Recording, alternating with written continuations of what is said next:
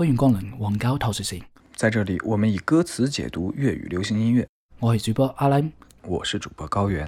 温馨提示：由于节目经常过于冗长，如有需要，请配合节目介绍中的节点目录拖动时间轴收听，感谢您的理解。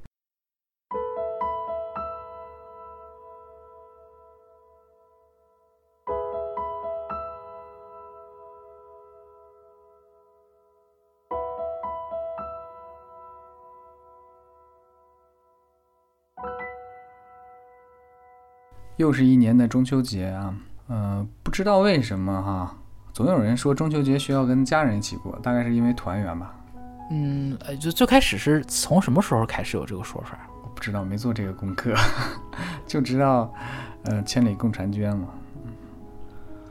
嗯，我我啊，对，只有这个。我之前我还想来，我我也其实我想想想了想做来着，但是突然就做其他的，因为这个这次挑的歌，我感觉深度还是有点深的，我光顾着做歌词的东西了，我就忘了忘了中秋这个主题的了。嗯嗯，然后当前这个时代嘛，很多人都是背井离乡的啊，身在异乡的人。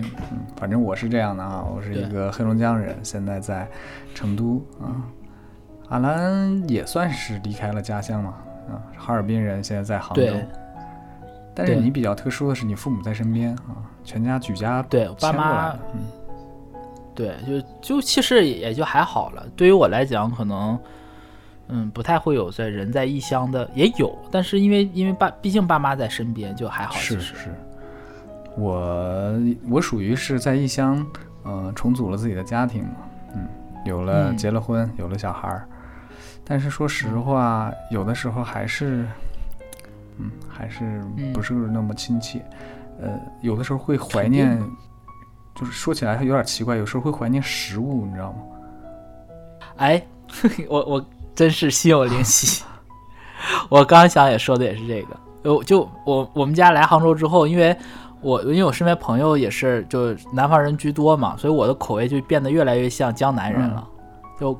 愿意吃很清淡的，然后酸甜这些东西也都会吃。然后就前一段时间，前一段时间就是，嗯，突然不知道为啥，我们家就开始做东北菜了，因为好久不做东北菜了，做的都是南方菜。然后就连着得做了得有一个月吧。然后以我爸昨天拿到了体检报告，而东北东北菜的这个这段时光就是戛然而止了，就不能这么吃了。哎，这还真是我。我来到四川之后，说实话，味觉快被这些川菜摧毁了。就我在吃家乡菜，觉得没有那么有味道了。嗯嗯嗯，不够劲儿，不够劲儿了。但是有的时候就会特特怀念，就好人嘛，会不由自主去怀念你成长的时候所吃的东西。对，那个东西给你安全感，给你安心感。我是有这种感觉的。嗯嗯，有，确实有。像我，我到现在我最爱吃的。最爱吃的饭菜还是蛋炒饭，然后配那个东北的咸菜，叫蒜茄。蒜茄，而且是得是冻了之后带冰碴的那种。嗯，说的有点远了啊，我们回过来。其实我相信啊，现在很多听众都没有在自己的家乡，因为现在是一个人口流动非常快、呃非常自由的一个时代了。嗯，大家都会上一些呃比较资源比较丰富的城市聚集。嗯嗯，就就说说白了，就是从小城市来到了大城市啊，由就业机会不太多的地方来到了更发达、更有这个前景的地方。是这样的啊，嗯，然后嗯，这个中秋节，相信很多人也都是在异乡过的。那么本期，呃，刚才阿兰也说了，这两首歌非常非常有内涵，嗯，而嗯，我们的切入点就是它最开始都是和家庭有关的，嗯嗯，像第一首。团圆，团圆。像第一首直接就把家点在了这个标题里面。像第二首的话，嗯，能明显的感受到是像，呃，长辈啊、师长啊，像家里的这些成员的一个沟通的一个感觉。嗯嗯。那么我们不多说，直接来第一首。嗯，刚才是吃螺丝了哈，应该是我们不啰嗦，或者我们不多说，真的是不多说。啊，口音都变了。第一首，嗯，《无常家》，嗯，第一首来自悠悠岑宁儿的《无常家》，这首歌是今年二零二二年，哦，就今年，今年二零，呸，是今年呃二月二十四号，然后派台的一首单曲，然后整张 EP 是在今年五月二十六号的时候派呃发呃发行的，然后这张 EP 叫 Home Is，然后省略号就是家是什么，嗯嗯，这张 EP 里面岑宁儿一共有四应该是四首歌，然后这首是我最喜欢的一首啊，叫无常家。嗯啊，我们过会儿啊，先介绍完两首歌，然后再介绍歌手是谁。然后第二首歌是来自于林一峰的《你让我飞》，然后这张专辑发行于二零一五年七月一号，叫《Crossroads》。然后这首这支歌也是我非常非常喜欢的一首歌，嗯，很喜欢的一峰的一首歌。然后分别介绍一下吧，先从第一个人岑宁儿介绍一下。老高知道岑宁儿吗？嗯，不太知道，有听说过。嗯，追光者，追光者听过吗？对，追光者。对对，他对于内地呃大陆观众来讲，他比较有名的就是《追光者》这首歌。但是呢，嗯，很多人会觉得他是个新人，但他其实入行很早，很很很资深的一个人。然后我最开始知道他是从哪儿呢？是那个 Eason 不是有一个演唱会叫 DUO 嘛，对吧？后来他又发一张那个专辑，他整张专辑就是那个 Eason and 然后 DUO 就 Duo Band，就整个他那个乐队嘛。然后岑宁儿是在那个 Duo Band 的成员，然后他是给陈奕迅唱和声的。嗯这是我第一次知道他，是因为是因为 Eason，然后惊艳于呃他的声音竟然那么好听。然后第二次打动我，就真正的让我觉得这个女歌手真的是宝藏，是很厉害的，是呃呃耀飞老师和冯姐冯颖琪他们俩做了一张概念专辑，叫《刹那的乌托邦》，那个也是有音乐剧的。然后那个那那整整张专辑里面，第一首就是流出来的歌叫《银发白》，是由呃岑宁儿和另外一位香港女歌手叫林二文合唱的。嗯然后那首歌，我我曾经一度想把那首歌选在今天来来聊。但是觉得跟主题没有那么搭，我就可能再找机会再聊吧。因为大家有机会可以去搜一搜那首歌，叫《银发白》，我们后面可以聊。然后那首歌的我听的时候，因为林二文我是很早我就我就喜欢的，因为他是 AT 十七那个组合的成员之一嘛。然后他声音非常动人，然后岑宁儿跟他合唱竟然不弱于林二文，就是怎么说呢，就是平分秋色吧，旗鼓相当。嗯哼，非常动人。然后我就从那之后，我就觉得，哦，我说我就，哎，悠悠悠的歌我都会，如果只要发我都会去听，但是国语歌除外。你不能这样，你不能这样啊！没有，因为因为是这样子，因为就是因为你听刚才聊你也知道嘛，就是悠悠基悠悠悠基本上基本上 口音都变了。悠悠基本上是和像像和 Eason 玩在一起，然后在更多的他很多的歌唱的都是呃耀飞老师和冯姐他们玩在一起的，所以他的粤语歌的品质是有一个基础保障的，就是最差最差的也也得是陈永谦写的。期待值拉得很高啊！歌词我们先不说哦，刚才阿兰已经把岑宁儿的这个嗓音，嗯，与浓墨重彩的描绘了一下啊，我们就被天使吻过，被被天使吻过哦，这么高评价，我们就不卖关子啊。首先，我们直接来听一下这首《无常家》，让我们欣赏一下嗯岑宁儿的被天使吻过的嗓音。不需要牵挂，不需要哀伤，不需要牺牲，不需要歸屬，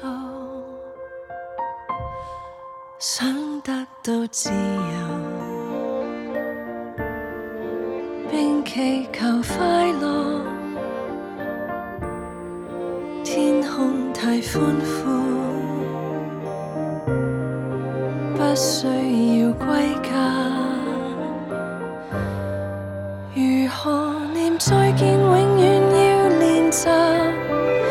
如何到一生，永遠要選擇。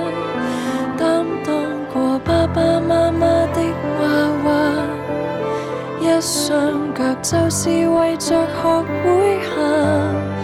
隨便在世界到處也坐下，寧願用一些詩歌作規劃，穿得上花花碌碌的袈裟。一個人就是為着遇到人，還要剪你黑髮。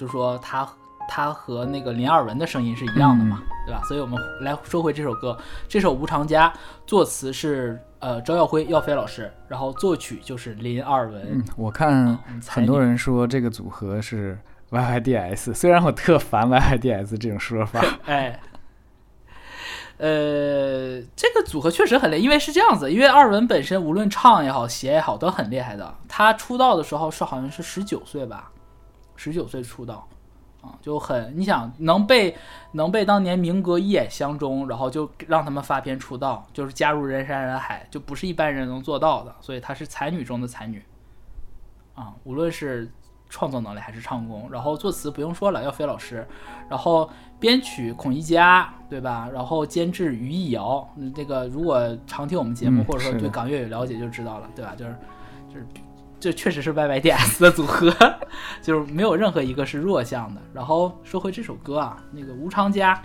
老高对这个歌名有什么解读吗？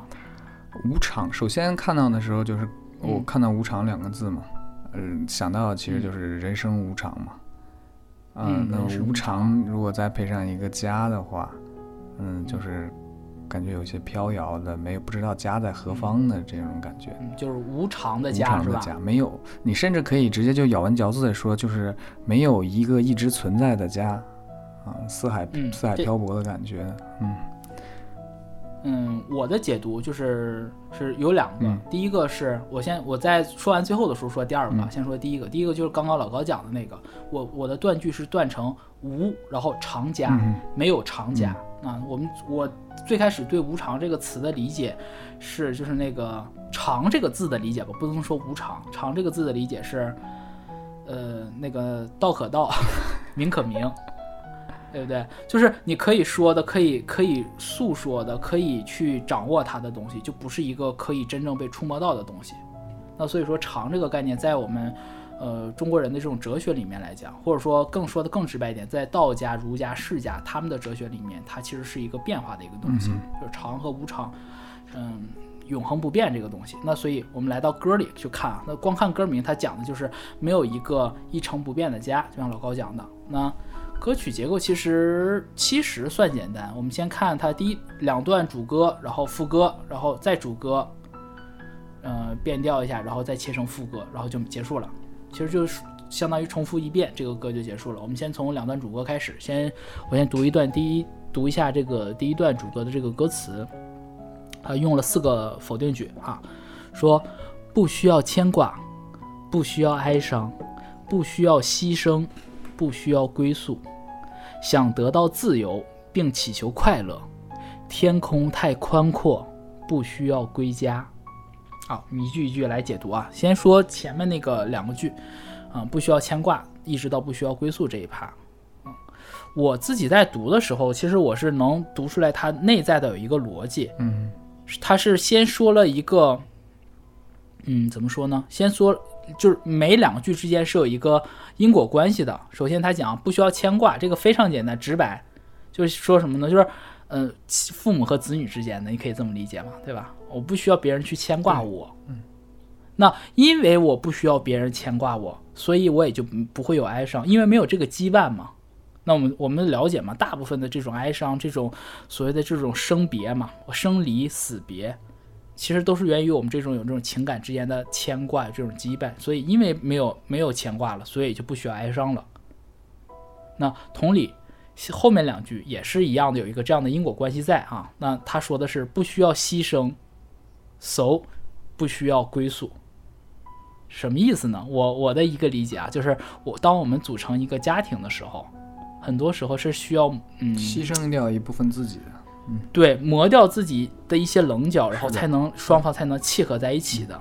所以他这里面讲的是不需要牺牲的话，那当你不需要去牺牲你你个体的某一部分的时候，那就代表干嘛呢？你不需要一个真正的家庭，你不需要有有为另外一个人而改变自己，所以也就是不需要归宿。嗯，所以前面上来四句话，其实，嗯，你乍一看啊，感觉可能就像很多口水歌那种，就是大大大段的排比，但实际上你去想的话，它是有一个内在的因果逻辑在的，同时呢，也相当于一个宣言，就表作为一个开场四句，作为一个表态，就是我不需要这种家的束缚，我也不需要为这个家去付出，就是为了有这个家而牺牲自己某些东西，是一个很自由的一个状态。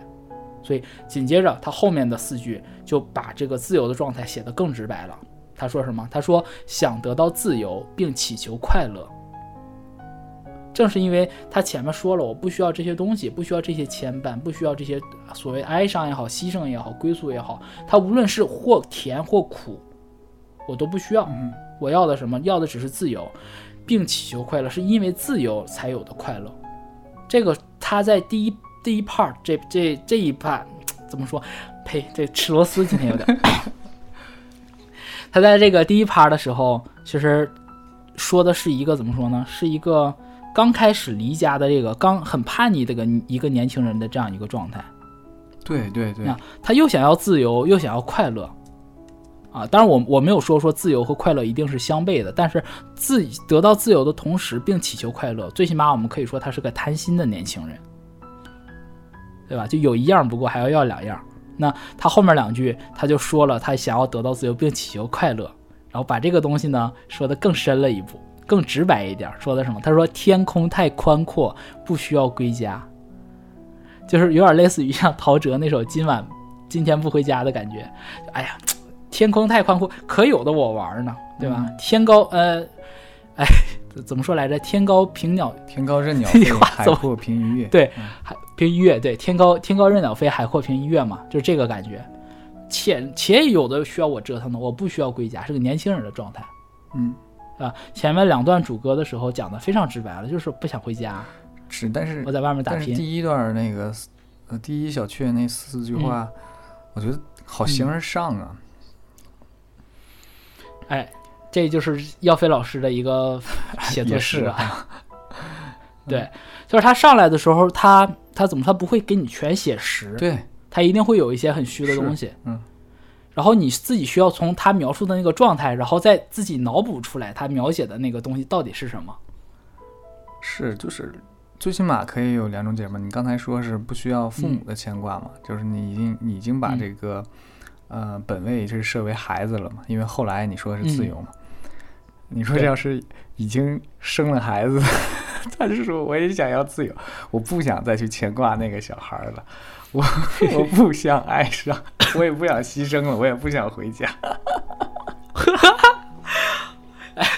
你你不对，你不对劲，你最近看孩子看的，对，就是呃，你也可以这么说这。个意思，就是呃，耀飞老师开始这个词给的非常宽阔了，我觉得，嗯，非常抽啊，象。确实没有一个明确的，它没有一个很明确的一个意涵。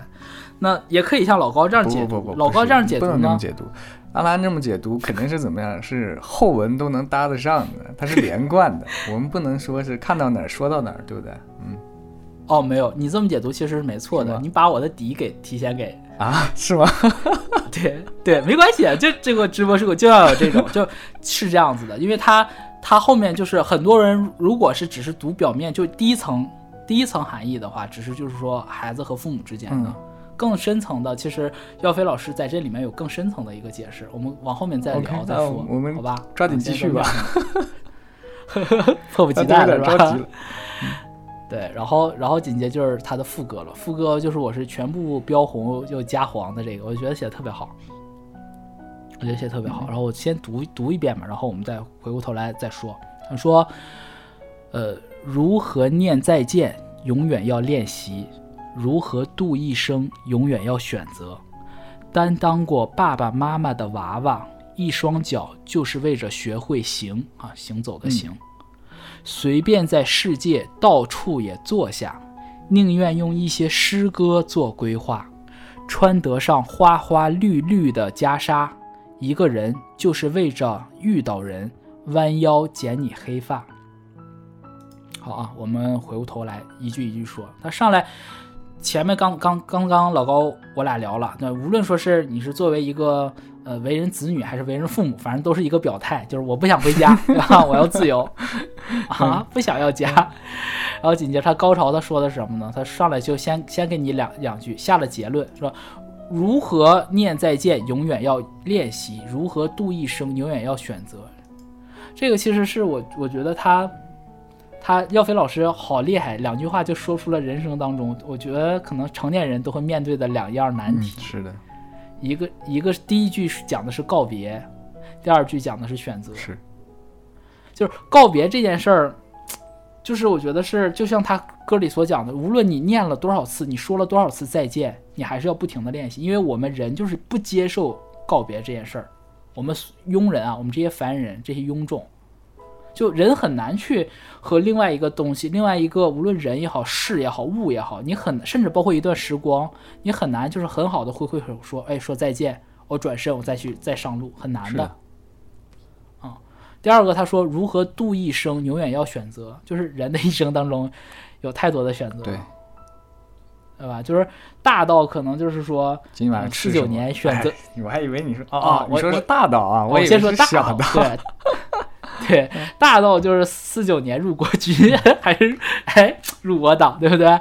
呃，可能甚至是假如说像像什么战争的时候，战争时刻，某一些这些伟人他们做的每一些每一个小决定，可能都是要有抉择的。小到就像刚刚老高讲的，嗯啊，今晚吃啥，就就是人人生当中，我觉得最重要的两件事儿就是这两个，嗯，就是这两个。但是这两个事儿，他为什么在一首写家的歌里面，在呃在副歌的部分前两句提到这两个呢？我觉得这个这两件事儿都是家教给我们的，就是你不是一下生自己就会的。无论这个家是你比如说可能幸福的家庭，可能爸爸妈妈，然后有一些呢可能只有单亲，甚至有一些可能就是嗯从小因为各种各样的原因，可能就是爸爸妈妈不在身边的，但总有一些长辈，有一些亲人，是的，或者说有一些爱你的人在你身边，就是我们当我们去学习、去练习这些东西的时候，无论是告别还是选择，都是在这个环境里面去学会的。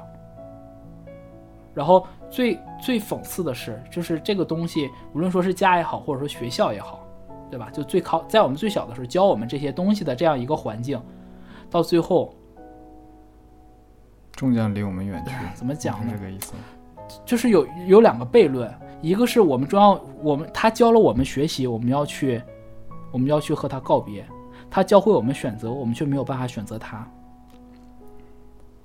嗯，对，你说没有办法选择他，这个是我们说那个身在异地的那个那个意思吗？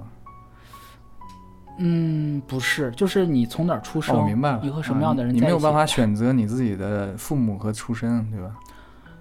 对，嗯就是都都有了，当然都有这个选择，就是你你就是怎么说呢？他教会你这些东西，但他自己本身又没有办法，就你又没有办法很很好的去应应用你从他学会的这两件事儿，就是很矛盾的。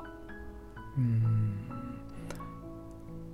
对你也可以这么说，你甚至可以反过来讲，他教你练习告别，就是为了让你跟这个家告告别对吧？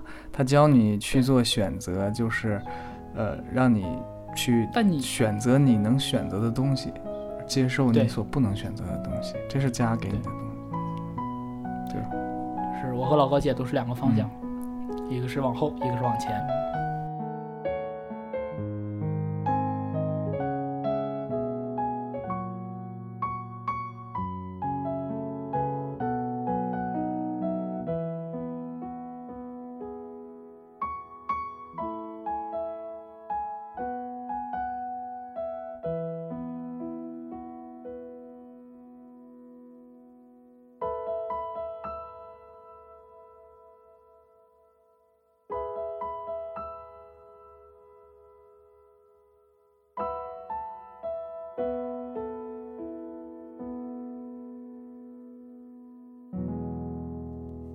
这个之后，然后他直接就是为什么我第一段直接就把它落成一个孩子的一个角色，对。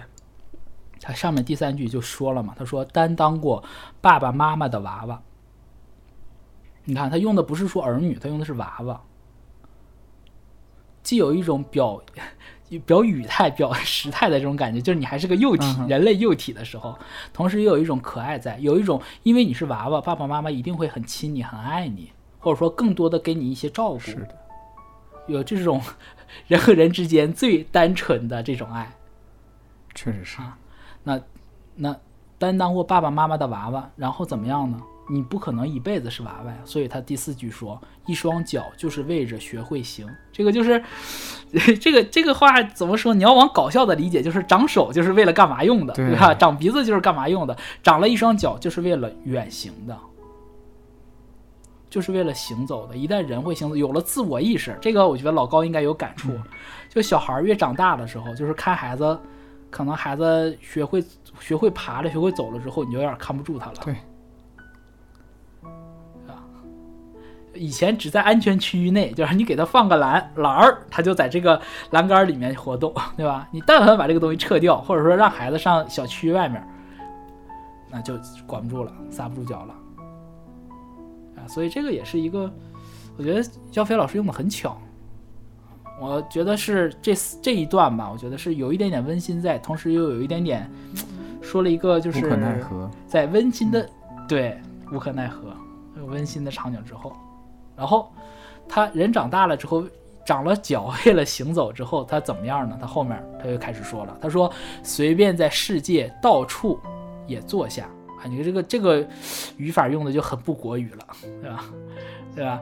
宁愿用一些诗歌做规划，什么意思呢？那先说第一句啊，随便在世界，就是到处也坐下，就是随便在外面满世界的走，到到哪儿我都能坐下去，就是我可以四海为家的意思，表达的是一种很随性的、很随遇而安的这样一种状态。对吧？他正所正因为他的这种到任何地方他都可以安稳的坐下，呃我觉得这个“坐下”也坐下这三个字用的特别好。就无论到了哪个兵凶战危啊，或者说是什么，这个人在异乡啊，对吧？异国他乡的这种，无论到哪儿，你都可以心是很定的，我能坐下来。嗯，这个我其实我觉得，这个正是因为他有家，他才能做到这一点，就是他心里头的这个家，而不是说他本质上的我们刚才上面上文描述的这种一个实体的家。因为有过家，所以他才能随遇而安，就是无心安处嘛，对吧？就是这样一个意思。然后正因为他能这个样子，他才可以洒脱，所以他才说的第二句就是宁愿用一些诗歌做规划。大家都知道，诗这个东西就是很缥缈的，它不是一个按逻辑走的一个牌，那很意识流的，对吧？当然了，有很多人写诗也是走逻辑的，但更多的诗歌会有很多人类的这种畅想在里面。是的甚至包括可能有些小说，像包括像我之前我看那个就是那什么来着啊，王小波写那个《鸿福夜奔》，就很飘的、很飞的一些东西在里面。所以他说用宁愿用一些诗歌做规划的意思就是他不要规划，或者说他的规划是很缥缈的，或者说他的规划是很异想天开的。他用诗歌指代了，用诗歌两个字，就是代替了所有那些就不切实际的这些意象，就很巧妙。对吧？就是哎，走哪儿都行。我这我这人这是个很随便，不是很随性的人，是个很随性的人，对吧？可以做的，我做的就算做规划，我做的也是这种很异想天开的。可能这些这种规划呢，对于很多嗯、认为应该脚踏实际生活的绝大部分绝大部分的这些人来讲，在他们眼里，可能就是这不不能叫规划，只能叫瞎瞎逼乱想，白日做梦的感觉，对吧？然后紧接着啊，你看他他说了我做的我就白日做梦的这种一个状态，紧接着他就 diss 掉了，嗯、其他的也不叫 diss 掉吧，就是他对我刚刚脑补出来的那些 diss 他的这些人做了一些无声的抗议。他说什么？他说穿得上花花绿绿的袈裟，花花绿绿很好理解嘛，灯红酒绿就是类似的东西。袈裟是什么意思呢？对呀、为什么用了一个这样的一个词汇呢？哎，一方面呢，是因为就是有押韵的成分在，有斜律押韵成分，但是但是但是更重要的不是硬凑的这样一个词啊。袈裟首先这个东西我们都说嘛，僧人才穿袈裟嘛。你穿了袈裟之后，你穿了袈裟之后，你叫你可能你怎么说？你叫和尚对吧？佛法僧三宝嘛，你叫唐三藏穿袈裟，穿袈裟。你要不穿这个袈裟，你顶多就是个在家的居士。你持不持戒都可以，是穿上袈裟就代表你要受呃某一些这种教条的这种束缚和约束了。啊，这是第二个。第三个呢，就是因为这个歌叫无常家，无常这个词就是佛教用语，啊，有这么一个契合点。嗯契很契合的这个点。这个无常这个东西，我要放在最后去讲啊。但是我们前前提提前来讲嘛，对于佛教来讲，无常的这种世界观，无常两个字是佛教的最根本的两个字。正是因为无常，才会有佛教这个东西。所以，因为整首歌它其实聊的就是一个无常的一个理念，聊的是一个佛教的这样一个概念，所以它在这里面用袈裟这个意象来讲，就是毫不违和的，是非常非常自然而然的去写这个东西的。啊，当然也有可能会会会说啊，我给这个耀飞老师生硬解读啊，就人家本来就是写个正常的歌，你非要解解释成一种宗教的这种相关，那我这里要解释一下，并不是。耀飞老师早八百年前写歌就开始搞这些用的都是这种佛教用语，对，搞这些，把佛教的东西然后写成比较世俗化的一些内容，所以这边解释一下啊。那第三句我们刚刚说了嘛，穿穿袈裟什么意思？就是你就算能穿上这些，就是说你就算呃融入了世俗的生活，要不得不去接受他们的规则，不得不接受他们的约束，最终最终也不是最终为了是什么呢？最终是为的是一个人就是为着遇到人弯腰剪你黑发。就是无论你干什么事儿，你最终最终的目的，就人人来人来世上走一遭，最终的这个终极奥义就是为着遇到人弯腰剪你黑发。老老高对这个最后这一句有什么感想理解吗？因为我看的时候是袈裟，然后遇到人剪你黑发，呃，嗯我我感觉就是遇到人来渡你了，哎，度度化对吧？就是最直就是观的他，哎，那个叫什么来着？帮你剃度，剃度，啊，就是剃度出家。弯腰剪你黑发，就是挺浪漫。我看很多人都说这个讲的是爱情啊怎么样，但是我看这段的时候，嗯。我我感觉就是遇到了一个呃来搭搭救你的人，或者是来点化你的人，嗯。然后把你剃度这个过程，只不过写的浪漫一点，叫弯腰嗯。剪你黑发，说一个人就是为了遇到另外一个人来嗯。剃度你，然后超多哎超超给你对就超度 然后你才穿得上花花绿绿的袈裟啊，我是这么理解的。啊，你是这么理解的，你是这么理解的。我的理解是，呃，穿袈裟的目的是为了，就是穿袈穿袈裟是前提，嗯穿了袈裟，穿得上袈裟也没有什么用，最终穿得上袈裟也是为着遇到人弯腰剪你黑发，什么意思呢？我你的理解也对，然后很多网友的理解也对，但不全面。我我我个人认为不全面，严谨一点儿。嗯，对吧？这个意思其实我首先说发头发这个意思吧，发这个东西，我觉得我们经常会说嘛，三千烦恼丝嘛，嗯对吧？它其实是在呃，在很多佛家的里面来讲，头发这个东西，甚至哎，不说佛教吧，我们说的更狭隘一点，就是耀飞老师的作品里面，头发头发这个东西意指的非常多。因为之前呃，耀飞老师还有一首歌写的叫《如发》这首歌啊，也是讲的跟这个相关的一些东西。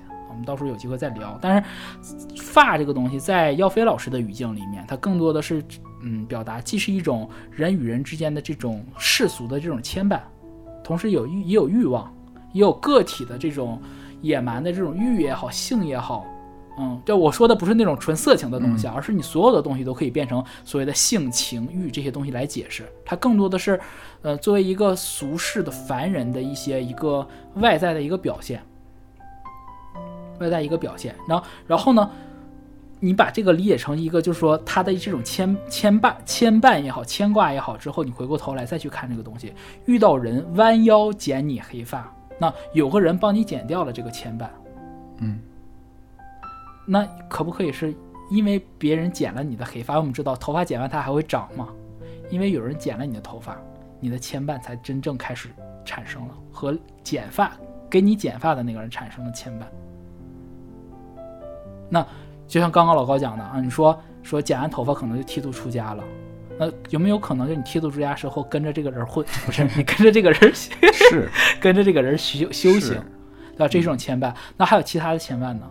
其他现卖有什么？你比如说小小孩儿的时候，那孩子就是父母会给孩子剪头发，嗯对吧？这是期，特别是疫情期间啊，疫情期间你看还有更多的，对吧？你不不用这么彼此解释，一之间会般都嗯如果能自己剪都自己剪，因为外面剪太贵了。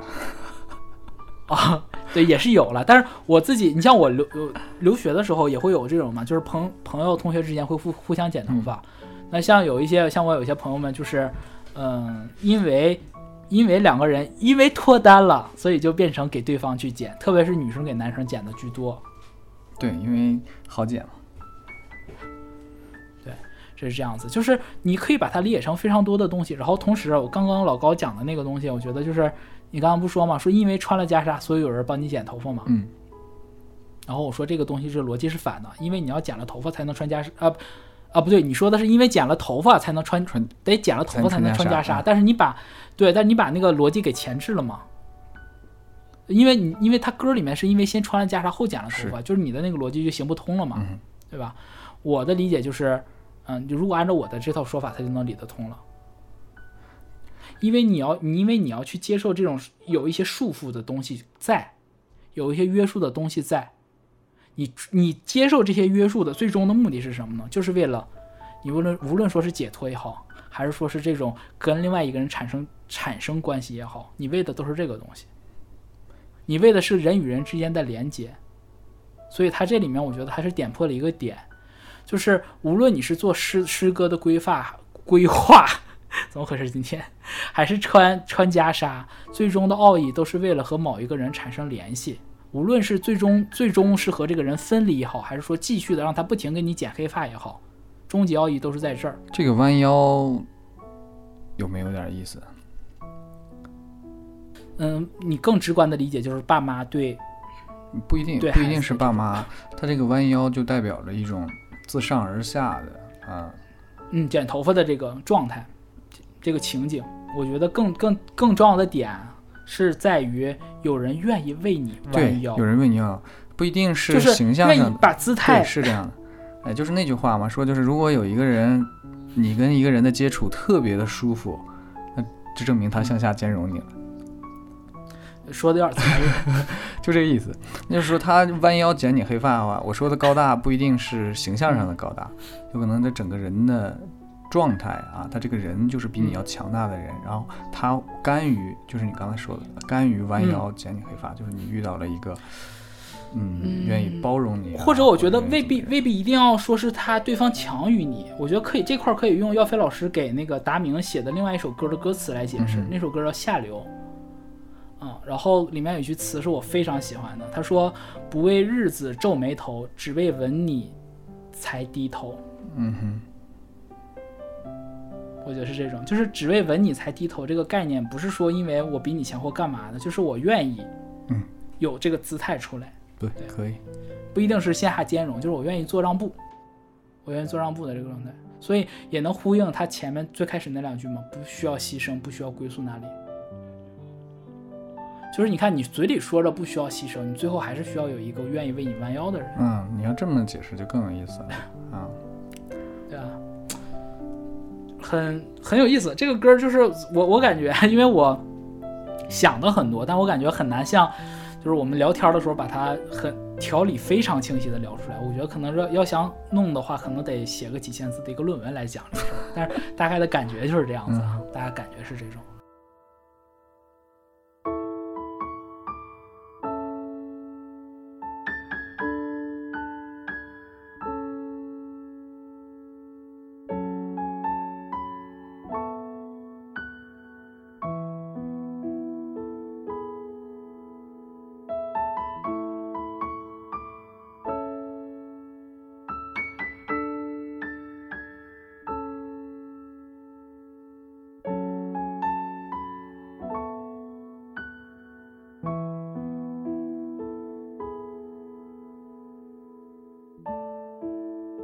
段的时候，嗯、主歌还是三个三个不需要，然后最后一句他给改了啊，他说不需要规劝，不需要庇护，不需要祝福，请给我时间。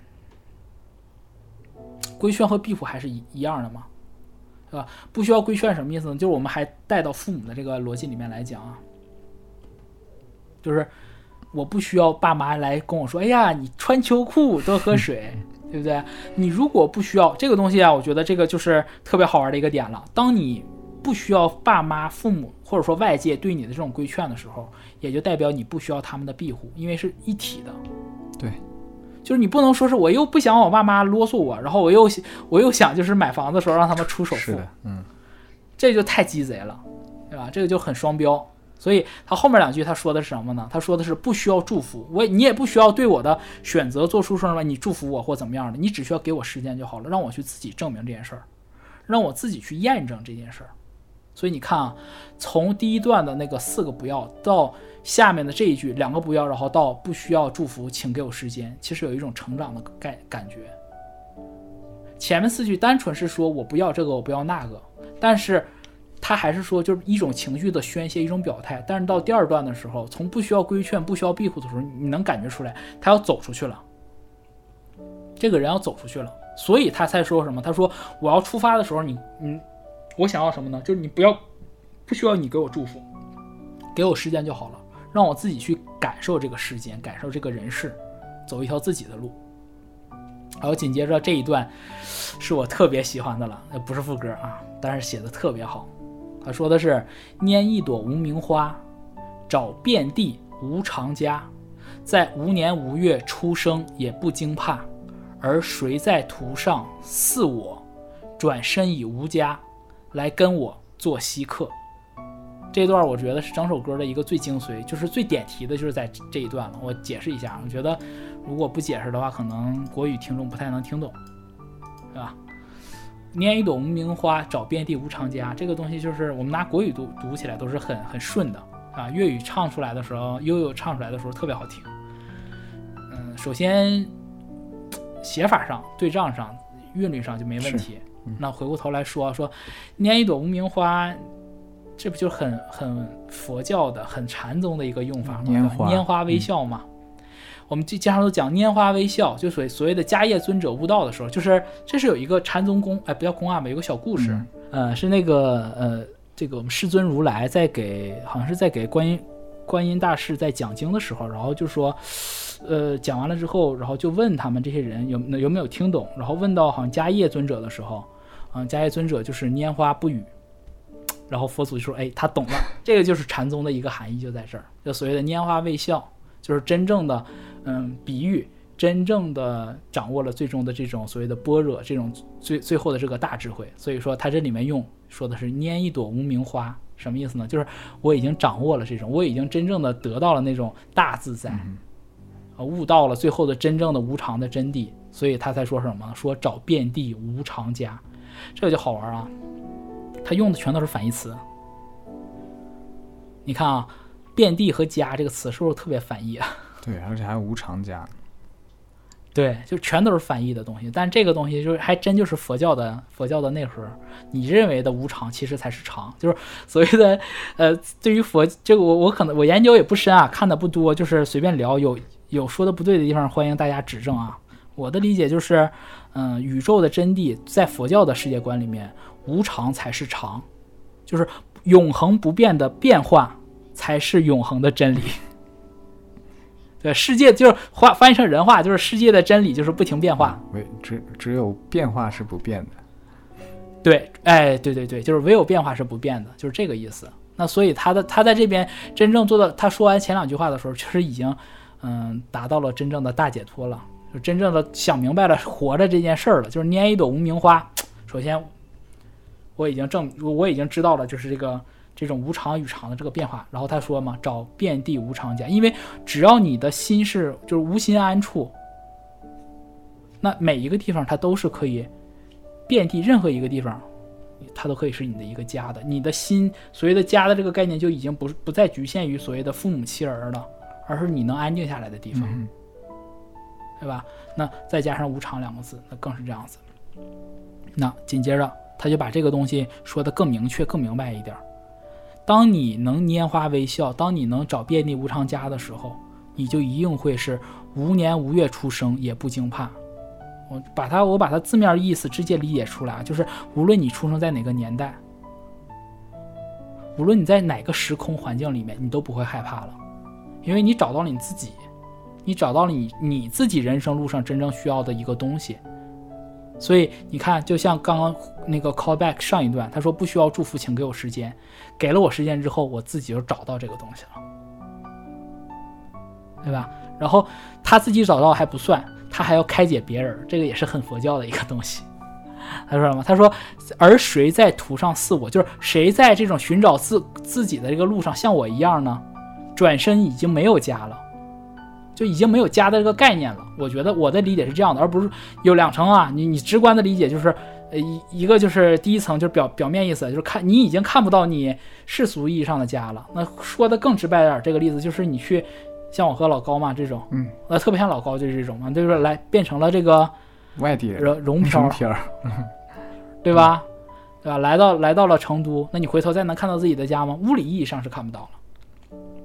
对吧？最起码的，我们那还得打个飞的回去，对不对？转身已无家，那那所以他最后一句他说什么？他说来跟我做稀客，就是无家不可怕，来跟我一样，我们做成一样，就是我们发你要找到真正的关于你人生的也好，或者家也好，这个真谛，跟我一样啊，什么做稀客？稀客的意思就是稀客字面意思嘛，就不常不常来嘛，不常有嘛。那稀客这个东西，那你我的理解就是。跳到那首诗嘛，就是《古诗十九首》里面，“人生天地间，忽如远行客”嘛。大家都是天地间的这个远行客，那对，大家都是客，但是我们是稀客，因为你找到了这个无常的这个概念，你明白了人是怎么一回事儿，所以就是来跟我做稀客，我们一起做那个真正活通透的这个人。啊，这是我对他的理解。然后紧接着副歌部分就是跟上面没有什么区别吧，就是还是如何念再见，永远要练习。然后就是到最后一双脚就是为了学会行。那最后一段他把这个副歌略微的调了一下。那我重新读一下，他说的是：随便在世界到处也站立，宁愿用一身筋骨做收纳，穿得到花花绿绿的袈裟，一个人就是为着遇到人，弯腰剪我黑发。他只有前两句做了调整。从坐下变成了站立，对吧？然后又从用诗歌作为做规划，变成了用筋骨做收纳。解释一下什么意思啊？坐下很简单的一个东西，就是，呃，你能随遇而安了，你能保持一个这种怎么说呢？你能接受这件事儿，你能处之泰然。但是站立就变成什么？我们你想它的形态，就是哎呀，耀耀飞老师的这个词身好难解读，就很难解释出来。因为就是坐下和站立的姿态是不一样的。坐下你是代代表什么？你打打算休息，你要观察周围；而站立起来是你打算再出发了。就是我们说做人要顶天立地，对吧？没有说做人要做的说舒舒服服的，没有这个说法，对吧？那这个就是在前面所有的，当你已经拈花微笑，就是找遍无常家，做了稀客之后，你就可以真正开始站立起来，走你或者寻找你下一段的一个旅程了。所以他在这边的时候，他什么？他不需要再做规划了，他需要做的就是用所谓的一身筋骨做收纳，就是我自己，我自己这个人，我能消化掉我所有旅途上所遇到的所谓的困难也好，情绪也好，就我能消化掉所有遇到的这些难题了。那这就是我的一个解读。从一个表面上的这个东西来讲，那还有更深层的一个意义。我觉得要不老高先聊两句，然后我再解这个更深的一个东西，要不然就是吗？对，是去讲一下这个事儿，这个这个事儿就是你要讲，你要讲清楚了这个东西，你才能知道就耀飞老师这个歌高在哪儿。嗯，它不是一首悲伤的歌。嗯，其实这个，因为前面我们聊的是那个呃，如何要念再见，永远要练习啊，然后说到担担当娃娃嘛，然后一一双脚就是为了学会走。然后上面一段说是，呃，随便到世界哪里也坐下。然后我看那段的时候吧，因为前面就是说，呃，小朋友就是学会走了之后就到处走，但其实你看到的小孩儿，走走走就坐下来了，累了，走不好，他也站不住，然后他就到哪儿就就坐着，然后呢说宁愿用一些诗歌做规划，就。怎么？我如果说还是按照我这个想法走走的话，他就是哎，小朋友还没长大，走走坐下了，然后那你未来是什么样的呀？你你想干嘛呀？还是个小孩儿的样子，嗯，对吧？啊，所以诗歌做规划，你刚才说是对，没有逻辑的，还是做梦，还是做梦的、浪漫的啊、鲜活的、随便想的，因为嗯。还小，对对吧？你说为什么要抓周呢？就是因为什么都有可能，对吧？哎，对是个做法。那你回到这个第二段的时候，第二段还是这一段，它就变成了站立。嗯那刚刚对做他为什么站了？那在我的这个角度来看的话，我觉得就是长大了嘛。你你成年人，你总不能走走走，怎么地下也没有椅子，你砰的就坐下吧？大概率不这么做吧？那你是到那儿对，你你都要站着，就证明你不不是像曾经那样了。然后我其实还挺期待你说下一句的，就是宁愿用一身筋骨做收纳这个，这个感觉特抽象啊，不知道说要说什么。然后你先说一下这个站立的这部分吧，就是佛教那站立是什么？嗯，那我就直接跳到佛教了，嗯因为他这个他讲的，其实我刚才表面意思上讲明白了，嗯就是一个人从，唉，从从小学习长大，然后一直到，呃，自己想想要有组建自己的，就也不要组建自己家庭嘛，追求自己的人生道路，人生理想啊，讲的表面上是讲的，讲的是这样一个事儿。很多人会觉得他这首歌，你就如果是你的话，老高，你觉得它的主旨是在哪儿？它落在哪儿了？我看第一遍的时候，因为我还是从家角度去代换的，我还问你，我说是不是说反话，就是说不需要什么什么，不需要什么什么。其实他的本来的意思就是说我想要这个，我需要这个，但是我没有，然后我才，呃，捏一朵无名花，找遍地无常家，然后一转身已无家，是这样的一个就是身在异乡的一个一个人去表达自己这样的情绪的。嗯想家，想家，对，嗯，嗯嗯，也对也不对。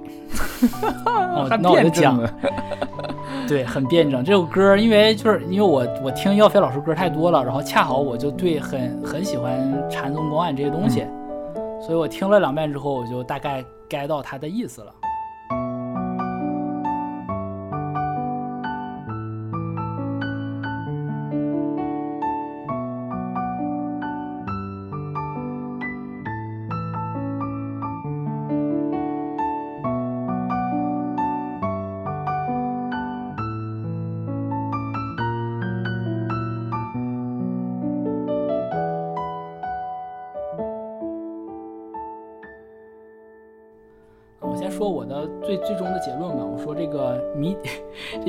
就在谜面上。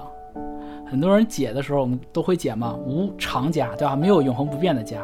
实际上呢，无常和家是一体的两面，嗯这就是佛教的无常观。无常即是家，家即是无常。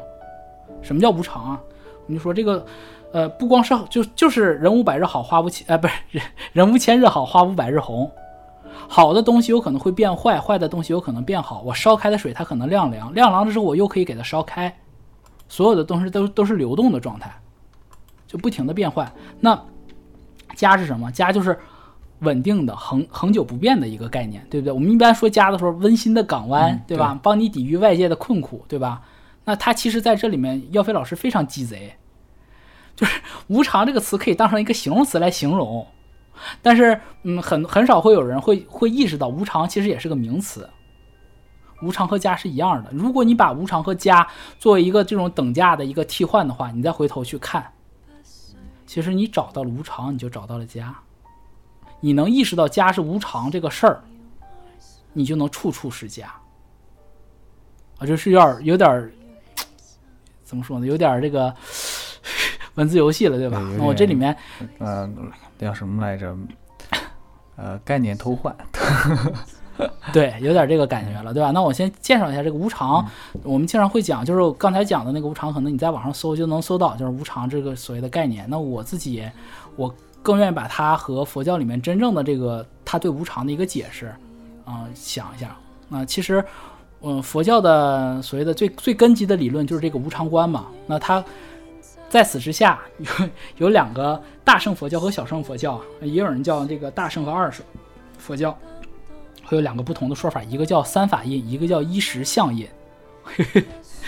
我先说这个三法印啊，对，三法印这个东西其实就是最根本的，但它本质上三法印和一时相印都是一个东西。那我先说这个三法印是什么，就是你可以把它理解理解成这个佛教的基本准则吧，就是三句话，叫诸行无常，诸法无我，涅槃寂静。啊，一时相印就是基于它而来的，基于这个涅盘寂静来的，就是所有的东西都是处在一个实相里面，无论是空灭色什么，所有东西都是一个东西，都是不变的。我先讲这个，呃，所谓的三法印，明白这个，其实你就能很好的理解耀飞老师真正想传达的理念是什么了。所谓的诸行无常，就是你的所有行为，它都是不是固定不变的。就像我们刚刚讲了嘛，所谓的花无百日好，就是这个东西。所谓的诸法无我呢，就是法，就是你可以把它理解成我们的做事方法，或者说所有的这种条理性的，啊，逻辑上的这些东西。诸法无我，就是这个事儿有没有我，有没有人作为主体，它都是存在的。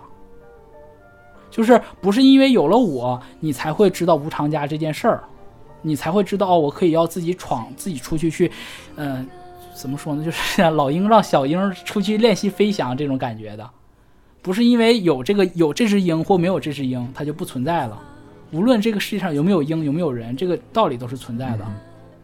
然后涅槃寂静这个东西，怎么说呢？涅槃大家一般的直观反应都是觉得人死了，人没了。但实际上在佛教里面，涅槃不是这个意思。涅就是人人，他所谓的是人人自有佛性，而涅槃是那种达到了真正制高点，就是佛祖才会处于的那种大自在。你掌握了，你掌握到了宇宙的钥匙。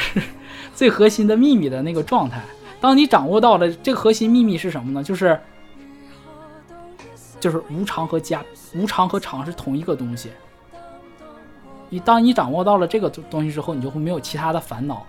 寂静，所谓的寂静就是这个，嗯，你也可以把它读成静寂，啊，其实就是圆寂。我们经常说嘛，和尚圆寂了，寂是什么意思？就是寂灭的意思。所谓的灭灭的什么？灭的不是你的生命，而是你所有的烦恼，所有的这些这些牵挂你的东西，你全部都能很正常的去看待这件事儿了。这就是所谓的他佛教所传达的这个概念。我通过这个三海印去解释这个无常，我不知道我们有没有说清楚。基于这三条理论，所以说他才讲。说是就是所谓的无常是常这件事儿，就是所有的东西都是在不停的变化的。啊，也是我们经常会讲嘛，色即是空，空即是色，我们就经常会说色空不二。这其实就是色就是代表物质层面的，空就是代表精神层面的。那这你也可以把它和知行合一理解成一样的，就所有的东西都是一体两面的，都是辩证的一个事儿。所以回过到这这首歌里面来看的时候，你刚刚讲说是想因为想家，那恰恰是因为你想明白这件事儿了之后，他其实就不想家了。他这个洒脱不是真正的，不是他所谓的洒脱，不是说我不要这个家了，就是我这我可以我可以一个人过一辈子，我不需要社会生活，不是的，而是正正是因为我想通了这件事儿之后，我才能做到，就是出在家如出家的这样一个状态。嗯，就真正我们经常说嘛，说有自有佛性的人，他不一定是要剃度的。所以刚刚说的所谓的不需要牵挂，不需要哀伤，你是需需要你经过，怎么说呢？你要经过前面的这些历练，嗯，甚至到不需要祝福，请给我时间之后，然后你才能想明白一件事儿，就是无常即是家，家即是无常。那说的我抛掉这些理论性的这些话，我们说的更说人话一点，这个事儿就是说成我们现实生活中，嗯，你的我们这么说吧，就是说可能就是可能在几十年之后，爸爸妈妈我们这代人的父母可能都死了。对吧？甚至可能我们这代人可能都是有一些朋友们，可能都也都不在人世了。那那个家的概念，这家真的消失了吗？没有消失啊，爱还是在的呀。就是你记忆中的那个父母还是在的呀。你只要记住那份爱，那你心中的那个家就还是在的。所以你你只要你的心是坚固的，你就可以处处是家。啊，当然不是说那种找外遇的意思啊。明白。对吧？那。对吧？同样的道理也是，就是，嗯，你说很多人，我们都，我们就是所有怎么一个那个说法怎么说来着？就是每一个人当爸爸妈妈的时候，都是第一次做父母嘛，对吧？那你第一次做父母，你怎么知道爱孩子呢？你的爱是谁教你的呢？是因为他本来就在，因为父母传递给你了，激活了你，你本来就有。对。所以我觉得他这个歌这个歌特别浪漫的一个点，就是在这种他讲了一个就是我寻找找到的一个事儿，不是找自我。我觉得他找的不是自我，而是真正那种家和无常那种并行的这种状态。所以他最后一句话，这首歌最后落到的这个点，才是一个人就是为着遇到人弯腰剪我黑发，你看他不是真真真正的超脱出去了，而是有这个人在。嗯，我遇到这个人，我没有我我也没有说我要和他长相厮守，我也没有说我跟他永不分离，对吧？所以其实耀飞的这个歌写的其实不是出世的歌，而是一个入世的歌。就其其实是挺，你要把它真这么拆解下来读的话，其实挺绕的，逻辑上绕了好几层。也不是说绕吧，就是方向完全不一样了。嗯，对，就是没有没有回到这种家情感的本身吧。你说就是上升到一个更哲学的高度了。嗯对，嗯，但其实我这个是我最后要讲的一趴，也跟我为什么选第二首歌有关，嗯就是如果你仅仅把家当成港湾的话，就是我们说世俗意义上的都靠爸爸妈妈，嗯或者说这个家庭，或者说丈夫、孩子、呃妻子，对吧？那你当这些东西都消失的时候，你怎么活呀？你刚刚不说了吗？就是这个东西消失了，爱还在嘛？它这个东西就是实质这个对，这个就是家教你的东西对，就是所谓的世俗的家教给你的东西。这个这个是我理解的家的真正的意义就在这儿。他其实耀飞老师把就是说成我们经常爱说的，就甄嬛号说那句话：“父母之爱子，必为之计深远”嘛。其实这个其实就是是干嘛呢？就是无论说是你的爸爸妈妈让你飞，让不让你出去去说，让不让你去当当小时候当龙漂也好，对不对？上漂啊，北漂、广漂，对吧？都可以。但是你要有这个过程，你才能学会，就是我的立世的一个根本。这个家不是在一个真实的，不，这个家的意义不是真的说是一定要给你这么一个房子，爸爸妈妈一直能照顾你一辈子，不是的，而是教会你，你能自己去独立面对这件事儿。当你有这个能力的时候，你你的那个真实的、真正的核心意义上的那个家才是真正的有。这是我的一个理解。嗯哼，行，这个安兰解释的比较深奥啊。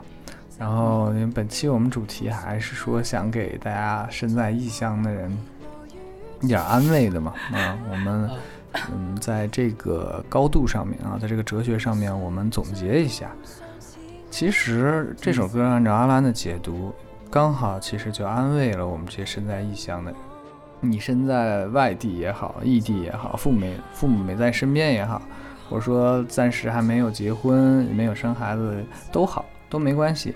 但是你在外地，你看到的就是这些，呃，刚刚解释那个无常，你看到的这一切这个东西，其实都是你家的一部分，是家让你能够以你当前的这样的一个身躯，以当前这样一个视角来看待这些事情。其实，呃，说的。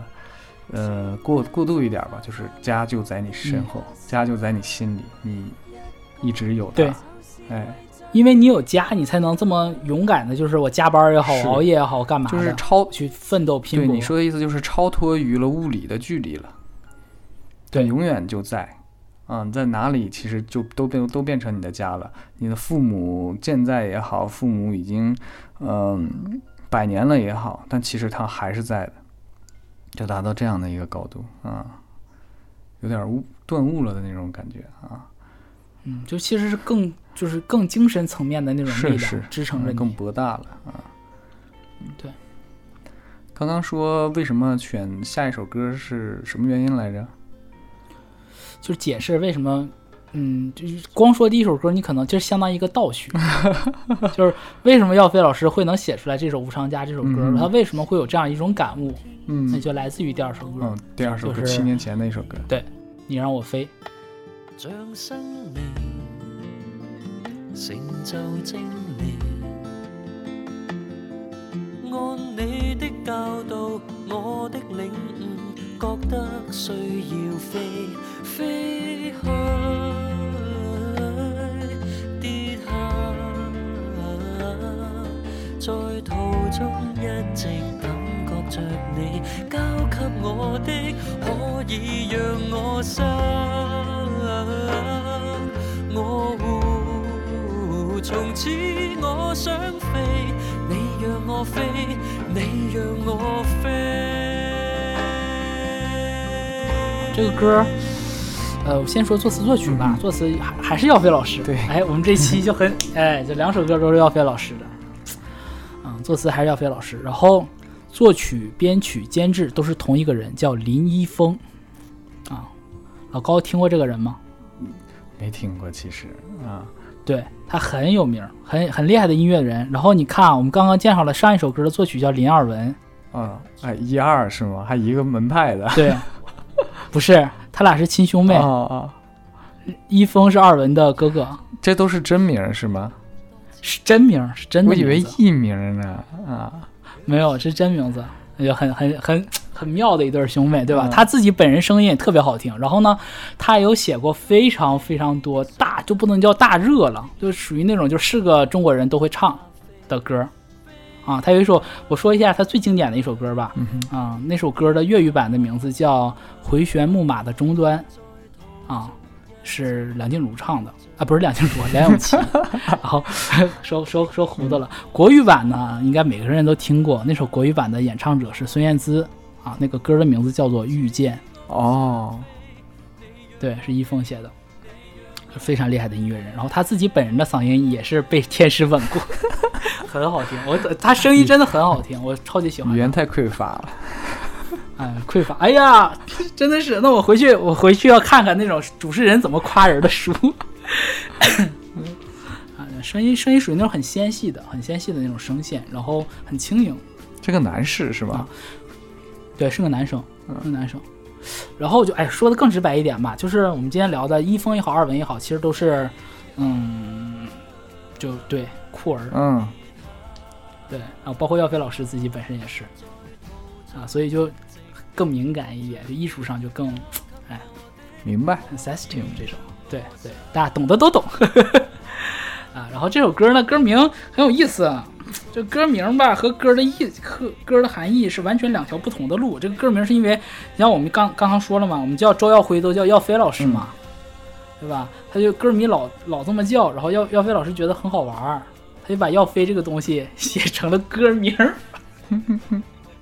就是大家都管他叫耀飞，所以他就说：“那你们让我飞，就让你让我飞。”歌名啊，就是这么一个一个好玩的一个事儿。但它实际上呢，这歌讲的是这个歌吧，是嗯，耀飞老师的母亲去世之后，然后这首歌是他写给他母亲的，他纪念妈妈，呃周妈妈的一首歌，对，一首歌。对，很简单，你在这里面就是母亲的意思。然后让我飞嘛，嗯非常简单。就我们刚才在第一首歌的时候聊的时候，一直在讲这个事儿。我先讲完这首歌，然后再谈一些这个跟呃耀飞老师更多的他他对亲情、关于母亲、关于家的一个概念的一个理解。嗯还是我是先弹还是再再弹歌？你觉得？我觉得都行啊，这个不冲突。嗯，嗯，那我先先聊先聊一下他他跟他母亲的这种关系吧。嗯好吧，我觉得可能大家可能就更容易理解为什么他能写出来第一首歌这种状态，而以及他对他的家的，他对家也好，对亲人母亲的一个看法是什么样也好。呃，耀飞老师的爸爸是当年从大陆到香港的，啊、到香港的时候逃过去的嘛，然后去的时候，然后呃是已婚，老家这边还是已经成了亲的，然后到了香港之后重新的娶妻生子，啊，有了呃和耀飞老师的妈妈相遇，然后有了他和姐姐。哎，好巧不巧啊，这个人隔了一段隔了几年之后，和他原配移民外国了。哎，这个这个故事你会感觉在当年的香港，好多人都经历过这个事情，比如说像黄秋生也是嘛，呃，爸爸走了，嗯，就留他自己本人还有母亲留在这儿，所以他，嗯，耀飞老师从小长大的时候，其实他更多的是和母亲生活在一起，他没有父亲的，不是没有父亲啊，就是没有父亲的陪伴这种是的，。是的那他当时他谈到他提到这个，嗯、母亲母亲大概好像是在一零年的时候去世的，然后从那个之后吧，耀飞老师一直就是他想他的一个说法就是他想通过他的文字他的文章，想留下他母亲来过这个世界的一些痕迹。就是你想，就是这个事儿，我觉得特别好玩。就是当人真正的，就是我们之前聊过嘛，就是人是什么时候才是真正的死亡嘛？对，啊，就是你如果没有人记得你了，对，你是真正的死亡。那耀飞老师大概是以两个月一篇文章的这个频率吧，就是在那个呃杂志啊报纸上有这个专栏，就是写呃关于他母亲的这个文章，然后后来集结成一本书，叫呃纸上染了蓝啊，这个书名听我当时先是被这个书名吸引到的，然后后来查了一下为什么他这么写，他说是因为他在那个。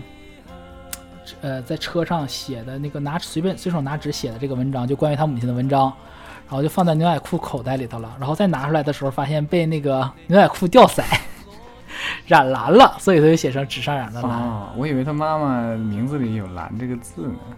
没有，就是因为这么一个事儿，嗯特别好玩的一个一个一个故事。然后呢，你其实也可以更多的理解吧。我觉得，当然不是叫这个叫这个名字更肯定有更多的理解嘛。我觉得更多的是，就好像母亲的爱，就像这种蓝一样，就是这个，就我这个，你可能已经走了，但是你对我的这种影响，就像这种牛仔裤掉色一样，去不掉，又不太明显，对吧？多多少少还是有一点这个东西在的，啊，这是我的我的我的揣测一下啊，耀飞老师这样一个说法。那书里面其实写了特别多东西，有有两句话吧，他在那本书里面写的，我还 我觉得就挺能解释，呃，耀飞老师为什么就是挺能解释耀飞老师为什么会写第一首歌的。啊，有一句他写的是，他说我们不但需要学习成长，也要学习年老。嗯，这其实通过这句话，你就能理解为什么他我们刚才讲说第一首歌的时候，他是有一种成长的这种感觉在，就是你人光成长了，你怎么去面对更残酷的、更真实的生活的真相呢？就是其实所谓的这种无常的这概念是需要老年人需要的，年轻人不需要，年轻人不怕的，年轻人不想。老年对你不会想的，因为你的生活状态，你身体正年富力强的，你根本不会去担心这些事情，对吧？所以我觉得是第一首歌是有这个感觉在的。然后另外一个感觉呢，就是另外一个一句话，我觉得特别能巧妙的去讲我为什么我说我选了《无常家》这首歌，也是耀飞老师讲的。耀飞老这 这话说的特别 QQ 空间体，他说的是从来没有真正的道别，只有无尽的离开。你想，就是我们我们一般都会觉得啊，就是嗯，哎，把它说成你用分手来解释更更直观一点儿。你不是分手完了之后就结束了，对吧？嗯我明天我就找个新的，而是无尽的离开。就是这个人，他多多少少会影响你，就是这个人会影响你点点滴滴，会在你的生活里面留下来各种这个这个支鳞片爪。你要一点点的去习惯这个东西哦，你你发现，哎呦，这个他用过这个东西，哎呀，他跟我说过一句什么话。你每次发现这些细节的时候，你就会他就会离开你一次，对，对吧？这个东西让我就特别像他写这句话的时候，我觉得特别像我最近看的那个，呃，是戴安娜的一个继承嘛。然后就说说那个威廉王子和那个哈哈什么王子，哈哈利，这两，对哈里王子，对，说他们，他们还是会给他们的儿女去讲他们的奶奶戴安娜的故事。这其实就是一种，就是他，你说戴安娜都已经走了这么多年了，但是他他的儿女还是不想忘了他，还是想一直记住他这个事儿。对，就是怎么说，就是说他的这种，他没有，就是说句不好听话的，虽然耀飞老师写的这个东西，嗯、第一首歌显得很超脱，嗯，但是回归到他本人的时候，他其实不是那么超脱。但是用这七年的时间，他嗯深深化了一些，是吧？没有，他是更，我觉得他是想明白这个事儿了。明白了，他其实，对他其实所谓的超脱，就是我的眷恋，我的这种留恋，其实就是人的一部分，是我本性中的一部分。就是我的留恋和我的超脱其实是一体的，他能很超脱的去看待这件事儿了，我觉得是。那他之所以能这样呢，就是因为你让我飞，非常简单，就是这是他对他母亲真情实感说的一句话。他也是在我忘了是在哪个，我忘了之前在看哪个访谈里看到，他说他很感谢他母亲，能他当呃他当时直接去去河南旅居了，不是去荷兰旅居了可能十来年还是二十年吧，他母亲也没有说拦着他，就是他想干嘛，他妈妈都就是放开手让他去。正是因为他母亲能让他这种就是勇敢的去尝试，就所谓的勇敢的，我们刚刚讲了嘛，对吧？不需要祝福，请给我时间，让他去找遍地无常家。那耀飞老师才能在嗯、母亲过世之后，他才能去谈这个事儿，他写这个事儿，去以平常心去面对母亲离开这件事儿。这就是我想，就是我选的第二首歌的原因就出在这儿了。就是我们所谓的真正的超脱，不是说哎呀，就是像说你妈死了，就 然后你就一点表情没有，哎呀我妈死了，就不是这种，就是这这就不是个人了，对吧？就是人你概概念是，你就意思你能懂，对吧？对吧？就是他他真正的超脱，不是说这种，就是哎，就是我不以物喜，不以己悲，不是这种，而是说我能以一种平常心去面对这件事情。是，就是我的悲伤也好，或者说我的快乐也好，都是有一个节制，或者说我能可控的一个范围，我能很好的去面对这件事儿。这是我觉得，嗯嗯，怎么说呢？就是我从耀耀飞老师这里看明白、学明白的一个东西吧。就这种，就是母爱真正伟大的地方是在这儿，也是因为这个，他才能让你去，就是这一个很复杂的家的概念，因为让他离了家，他才能，才给了他真正的，就是当父母不在了，妈妈不在了之后，他才能有一个能让他的心灵、他的精神有安放的地方的真正的家。我觉得这是一种更绵长的一种爱。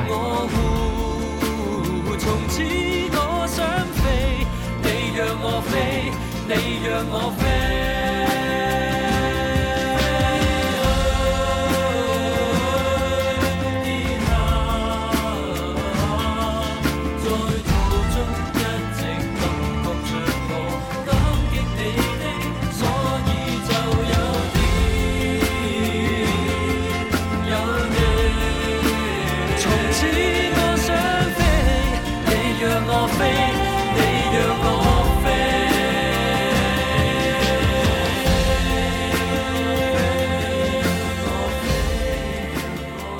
歌啊，嗯这个歌的结构非常之简单，是歌词也不长。就，简直嗯。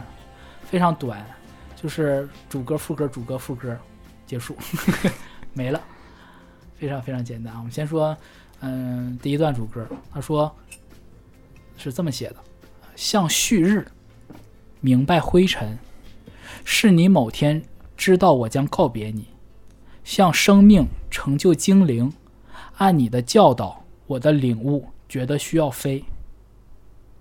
很巧妙啊，而且很直白的一个场景。嗯，谁像旭日呢？母亲啊！对，你看，他这里面把母亲比喻成旭日，明白灰尘是什么意思？你就明白我嘛，把自己比喻成了灰尘。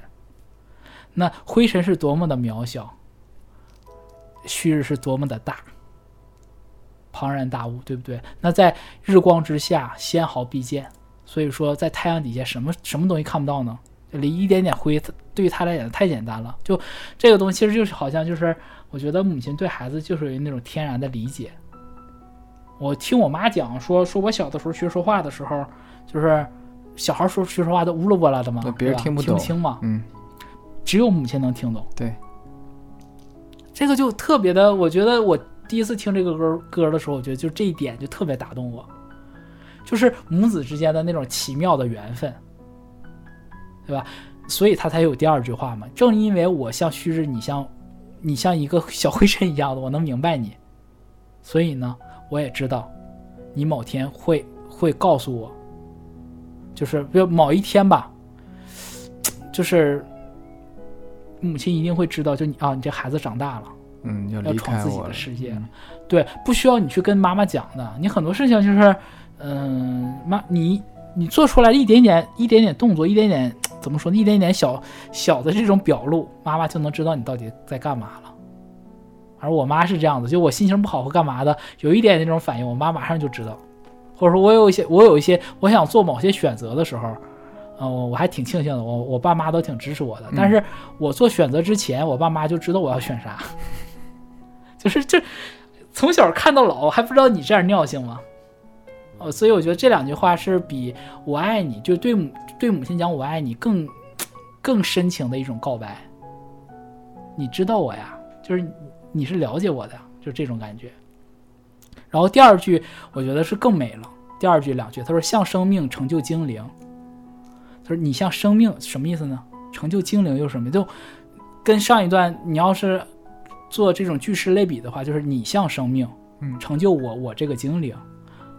我的理解啊，就是嗯，它更有一种厚德载所谓的生命在这里面是一种厚德载物的这样一种感觉，就是它又很生机。它作为一个 basement，它作为一个基底，一个基底就是它成就了我这种很小的一个经，就是给了我的给了我命，给了我一个怎么说呢？给了我一个给了我一个原初的一种生命力吧，让我能够这么灵动的。你精灵嘛，可以飞翔，可以到处肆无忌惮，而且它都不是一个真实的一个东西了。是非常抽象的。啊，很飘的，啊，很像诗，就像我们刚刚说诗歌的规划，能写出诗歌规划的人，他就是个精灵啊，对吧？所以你就很好的理解为什么我要先讲那首歌，再讲这个了，对吧？像生命成就精灵，就是因为你用一个，嗯，怎么说呢？你用无言的，但是很有生命力的一个一个你的你的人生吧，你的生命，对吧？成就了我，成就了我今日的灵动，对吧？所以他后面，他后面，我觉得。是一种对母亲的表白，他说的什么？他说：“按你的教导，我的领悟觉得需要飞。你的教导就是你对很很直白吗？我的领悟呢？哎，这个我就觉得有点像老师，就是你把它带成师生关系，你就能明白了。嗯，我教你的不一定是你理解的，嗯，对，但是就是你哦，你还有自己的领悟。我教了你之后，你就是你你想啊，如果老师教的一个学生，他就是我教你。”算一加一等于二，你二加二等于四，你就不会算了，你就感觉很失望，对吧？我们都说父母是第一任的老师，也说子女是父母最父母的杰作。你想啊，当你你雕的你的这个作品啊，你你你现在已经有这个这个这个小小小宝贝了，对不对？你想未来如果你的作品也有自己的思想，然后靠他自己的领悟，然后去走自己的路，你会特别有成就感。你就觉得，哎，我这个作品最伟大，对吧？所以这个这块就特别好了，就是按你的教导，就是我没有忘记你的话，我的领悟，我也有我自己的一个东西，然后觉得需要飞，觉得需要飞这事儿不是我为了叛逆我需要飞，是因为你我我们俩，对，而且是因为你的教导，嗯，这就特别浪漫了，就是你看，就好像，哎呀，这个感觉特别的。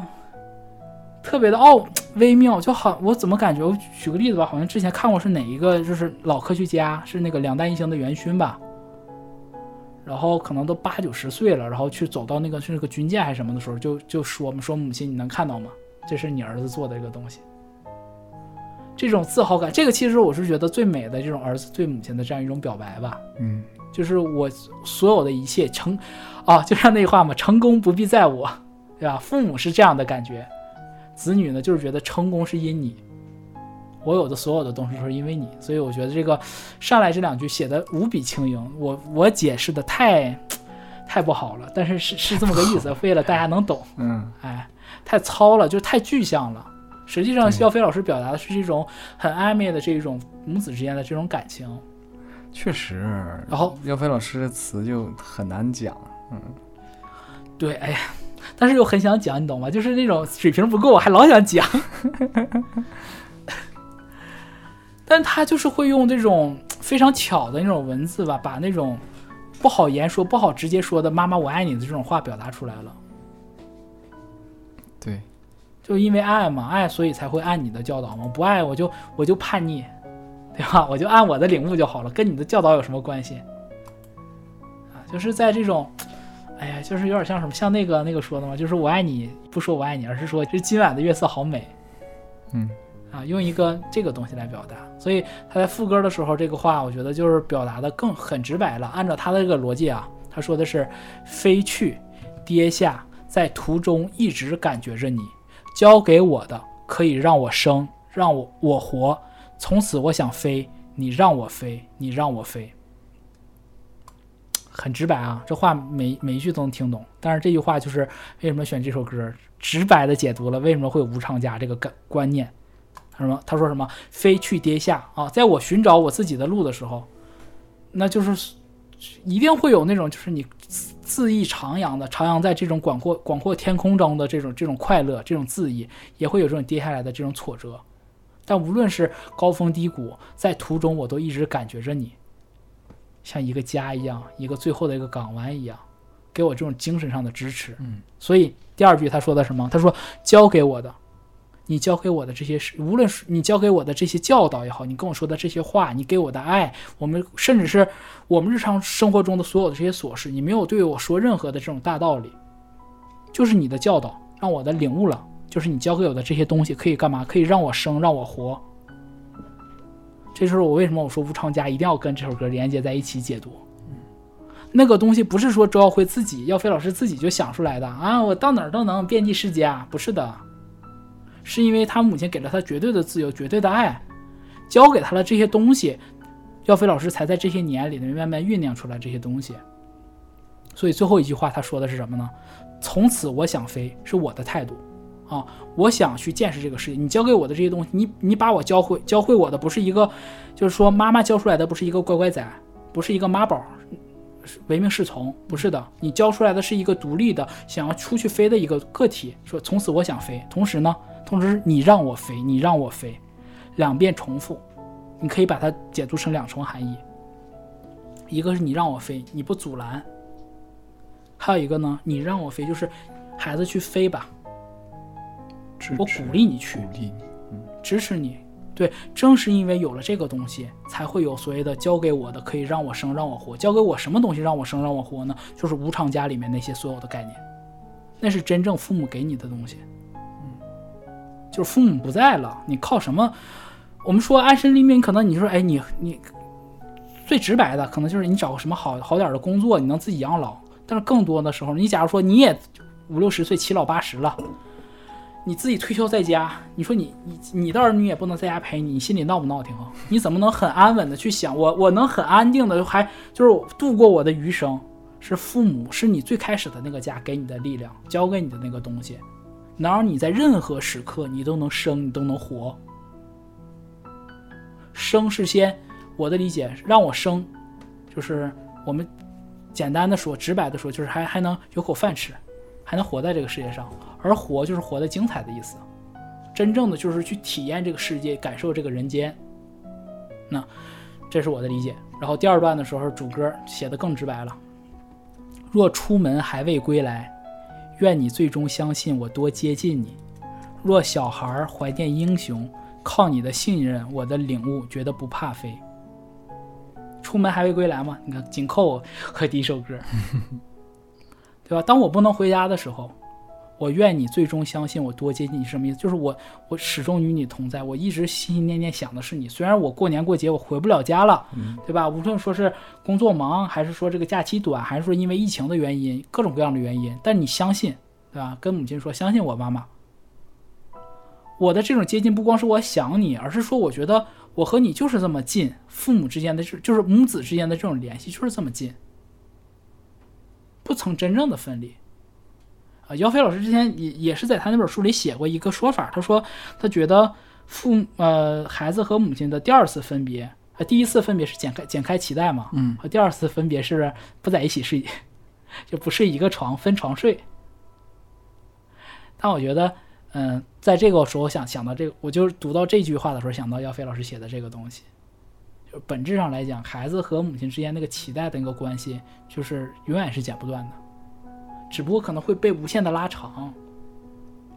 一开始是剪脐带，后来可能就是分房睡，再后来呢，就是，啊，我在上海，爸妈在东北，嗯，我回不去了，对吧？可能可能，呃，就是打个视频电话，甚至可能打个语音，对吧？但是那种那种羁绊还是在的，就是不曾因为距离的分割而分割，不会因为说我想闯我自己的天地，我为了事业，我就不爱你了，不是的。所以你看，他第二句，他紧接着就解释了我刚才那句话嘛，就是若小孩怀念英雄，嗯，在他看来，就是每一个孩子看来，母亲都是英雄，我觉得是这样子的。就啊，应该严谨点说，绝大部分吧，毕竟还有一些，对吧？毕竟豆瓣上还有一些小组小组觉得，也不是觉得了，确实就是他们有一些人啊，是觉得父母皆祸害，有一些人我觉得就是自己被害妄想都有，但大部分人肯定都是嘛，就是觉得母亲是最伟大的。对吧？那正是因为母亲的这种伟大，母亲是英雄，所以说什么呢？说是靠你的信任，因为是英雄啊，所以他信任你啊。我的领悟，觉得不怕飞。你看啊，第一段的时候说的是觉得需要飞，第二段说的是觉得不怕飞。不怕不怕飞就是已经飞了一段了。对，我不怕这个东西，就是我很想回家，我很想你，我也想你回，但是我我我也觉得飞很好。同时呢，飞确实有一些这种各种所谓的跌下嘛，飞去跌下嘛，有跌下这个过程。但干嘛呢？因为你的信任，我不害怕了。这是一种母子之间特别奇妙的这种联系。我觉得，呃，落实到我自己的身上，我感悟特别强。我觉得就是无论，其实我我从从高中之后吧，就是无论我想做什么事儿，我追梦，我妈都特鼓励我。所以我从来不会有那种就不自信的情况，我就觉得，就你之前不老说我吗？你怎么这么自信？对，就是我妈老给我鼓劲儿，我就觉得我行，我就觉得什么样的场合我都敢试一试，我全国的、全世界的我就试一试，凭什么不可以啊？是，我觉得这个就是因为母亲的信任，我的领悟让我觉得我不怕飞，飞到哪儿我都不怕。所以，然后紧接着他就重复了两遍副歌吧。然后他又重新写了一遍副歌啊，改了几个词。他写的是“飞去跌下，在途中一直感觉着我”。他刚开始说他感觉着你啊，他现在说飞在途中一直感觉着我，感激你的，所以就有天有地。从此我想飞，你让我飞，你让我飞，飞去你让我飞。最主要的改改差别就是一开始是在途中一直感觉着你，那第二个就是在。变成怎么变成了我呢？我的理解啊，就是当我们一直，嗯，如果一直在父母身边的时候，就像那些所谓的我们说的妈宝嘛，对吧？他其实是不太会有自己的独立的自我的意识的。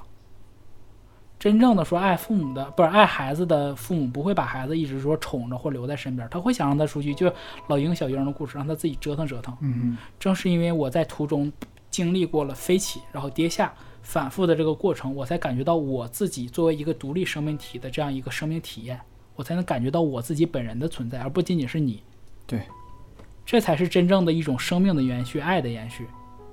所以他就从在途中一直感觉着你，一直到一直感觉着我，感觉着你是我感觉到你在途中给我了力量。你让我不不害怕，我敢去闯，我敢去拼，对吧？有爸妈的支持，我才假如说我我我敢在深圳去去打拼去奋斗，我敢去上海去，在这个在这个外滩，在这 CBD 区，对不对？我去我去加班去熬夜去干这些事儿，我知道哎，爸妈撑着我呢。但是正因为在这个过程当中，我不断的经历这些事情，我才活出了我自己。生命的延续在这儿才真正的有了有了意义。所以他在最后一段的时候，他才说嘛，感激你的，你的什么？他没有说。感激你的全部，所以就有天有地。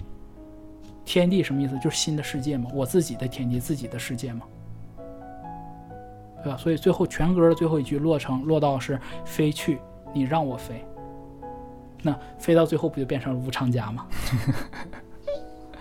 你 理解了吧？这是不是逻辑非常自洽？那其实是阿拉是站在周耀辉的角度，耀飞老师的角度去讲这个，嗯。其实，其实我觉得是更更广，再广一点吧。我觉得，呃，耀辉老师虽然是一个个体，但也是代表我们的共性。对，嗯，就朋友们听这首歌的时候，其实不一定要带入母亲啊、啊父亲啊这种，你就可以是你生命中的任何人。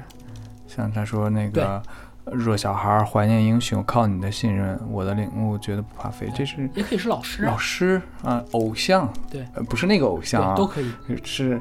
正正经的偶像，真实的偶像，真实的偶像，嗯，比如说真实的偶像，嗯，铁人王进喜，王阳明，这反正都姓王，类似这种东西，就是你会觉得，嗯，你想成为他，你钦佩他，他都会引领你的，啊，让你飞或者怎么样的，甚至有点曲解啊啊，你甚至可以说你的教练啊。可以啊，可以，完全可以。对，可以，就是。其实很多很多我们讲说教练其实就是如父如母的感觉。哎，是的，嗯。如师如父。嗯。不过，嗯，这首歌人情味儿更强一点。也上，其实上一首歌也有很强的人情味儿，只不过我们解读的时候让它更深一点，更高了一点。对，嗯，对。不过，嗯，作为一个跟妈妈聚少离多的人吧，嗯，我看这首歌的时候，听那这首歌的时候。我是很有感触的，特别是你说那个是，呃，你让我飞，你让我飞，是两个意思，但其实，在听的时候，它是有一种强调的感觉在里面，啊，真的是就是往你心里面钻，嗯，让你去考虑到，让你去想到自己的那些你想要去想念的人，嗯。就是母亲很伟大，嗯，所以我们才会这么想家嘛。对，就是过了中秋节，回扣到最开始我们说为什么说中秋节要回家这个事儿嘛，其对实我们是知道答案的，但是我们要把整个都讲完再说出来这个答案。嗯因为有这个感情在，不是说一定要走个形式。我觉得就现在很多吧，我觉得网络上特别的就是彰显那种所谓的自由主义，要做自己啊，对吧？就是哎呀，就不要老跟家里怎么样。但是其实上，我们就回归到就是讲人味儿一点儿，就是家是我们很重要的一部分。我们还远远没到要。就我跟你说，耀辉耀辉耀飞老师比我爸还大一岁呢。对呀、就是你想，就是你这这六十好几的人，他才能写出《无常家》。我们绝大部分听听我们节目的观众朋友们，是，我们还到不了无常家那一步，所以我才说，我我觉得啊，就是我们还都是在第二首歌这个状态里面，是是，就不要说是就是经常我我哎呀，我就就就是我印象很深的就是我奶奶没的时候，然后我我爸没有哭太多吧，就哭了几次，然后那个我奶奶没了之后，好像有有一次啥，我好像我跟我妈犟嘴说啥的，然后那个我爸就说：“哎呀，珍惜吧，父母在，尚有归处，尚有来处啊。就人生的来处是在父母，父母都没了的话，你说你去哪儿呢？”啊，我我妈这么也经常说说，七十岁有个妈，八十岁有个家，就是你在母亲的眼里，你永远都是个小孩儿。对对吧？无常家那个，我我觉得无常家是一种什么状态呢？无常家是一种爸妈希望他们没了，就是说的说的很浅显啊，就是耀飞老师那个已经超脱超脱家庭，更有自我的这种意味在里面了。但我们就说的落地一点儿，无常家是那种爸妈希望我们达到的这个状态，就是爸妈百年之后，哎，你还能好好的、开开心心的、健健康康的活在这个世界上，是这种。所以我是觉得，就是趁父母在。对吧？就是常回家看看，就是就是真的是那句话，就是子欲养而亲不待嘛。我我这两年我是我觉得真是人岁数越大了之后越愿意珍惜这个事儿，对，要珍惜这个事儿。嗯，而且我觉我觉得也挺有意思。我小的时候，我爸妈其实呃也不说不宠我吧，对我也挺好，但是挺严厉的吧，算是严厉的，然后也不会有过多的怎么样，而反而是呃真人到。三十多岁了，然后我爸开始对我越来越那什么了。我妈对我一直都是特别的，当然也随着年纪年纪变长，对我更好了。然后我前两天不过生日嘛，其实也没啥的，就是过生日。我过生日那天，然后正好是我上班，然后晚上回来我就说随便吃点啥，就我我我的意思别别大张旗鼓的做了或干嘛的，然后就正常日常吃就完事了。结果吧那天 我妈就也寻思，就是反正呀第二天休息。就是第二天再做，然后那天就弄的剩剩菜，然后那天我我其实我是压根儿不知道他们要做啥，然后我就寻思回来的时候我就在地铁上，我突然想吃炸鸡，我就点了份炸鸡，嗯然后回来的时候，然后那个正好我爸也也是可能是忘了饭忘摁了，大米饭没摁，电饭锅里光把米放进去没按开关，那等会儿吧，然后一会儿看那个等了一会儿发现炸鸡到了，然后我爸就埋怨我妈，你看让你做点啥吧，你看孩子那怎么怎么样了，就是。还馋想吃啥的，嗯。我说哎，我说没有，我说单纯的就是因为那什么了。但是就是你知道，就是这种我爸出现这种埋怨的这种状态，就是让我觉得，我就觉得父母父母老了，嗯，对就是有就是有这种状态，就觉得珍惜。我觉得就是，我觉得可能可能很多年轻的朋友不太会珍惜这个事儿吧。我觉得就是年轻的时候，我觉得大部分的男生可能都会就是。因为那个亲王马马伯庸之前不是写吗？说那个，嗯、呃，男孩子都会有那种就是要要弑父、弑父恋母的这种情节，对吧？是有这种 俄狄浦斯古埃及神，话中。对，哎，你不要显得我特别没有文化，说我知道，说更直白一点，就会有这种情节，都都都会有。我觉得就是可能女孩子可能就是也是会有吧，可能跟父母。男孩女孩都是小的时候跟父母有各种各样的摩擦，但是你要相信啊，大部分的父母其实还是需要，是是是爱你的，甚至我觉得我们不需要去对父母直观的去，就像耀飞老师的这个歌词里面写的这种，他没有一句直接写说我想你，我爱你，嗯，我们可以也就模仿耀飞老师，你去我们说一些话，做一些事儿，让父母也感知到感知到你的爱。我觉得这个才是就是。这个才是，就是你只有做到先做到这一步，然后我们到五六十岁，我们到，嗯、到耀飞老师的那个年纪的时候，我们才能做到无常家。是的，嗯，这其实一种境界，很难的一种境界。所以就是我，嗯，就选这两首歌吧的一个原因。嗯，看到歌单的时候，没想到这期节目阿兰 有这么多的感触啊，而且这个感触的角度还挺与众不同的。本来还担心这期还是一个比较俗气的一期嘛，就是聊聊什么那你家呀、必须的，不可能呀俗气啊没想到我们聊的很哲学，但是抛开嗯哲学也好啊，或者是什么所谓的底层逻辑，我们嗯回归到情感本身的话，其实呃还是希望大家能够感受到这两首歌里面对家的一些探讨和对父母的一些嗯怀念怀念吧。你看这在四川待的这乐呢的部分。别赖四川。啊，回过头来，呃，如果说啊，你很很给面子的听到了现在的话，嗯，啊，我希望你能够给家里联系一下啊，哪怕你不是一个很外向的、很愿意跟家里沟通的人，在中秋节这一天，像阿良刚才说的是，聊聊吃点啥了呀？就是真的就是你，你可以，我们现在就给你准备几个问题，问问啊，今天家里天气怎么样？能不能看见月亮？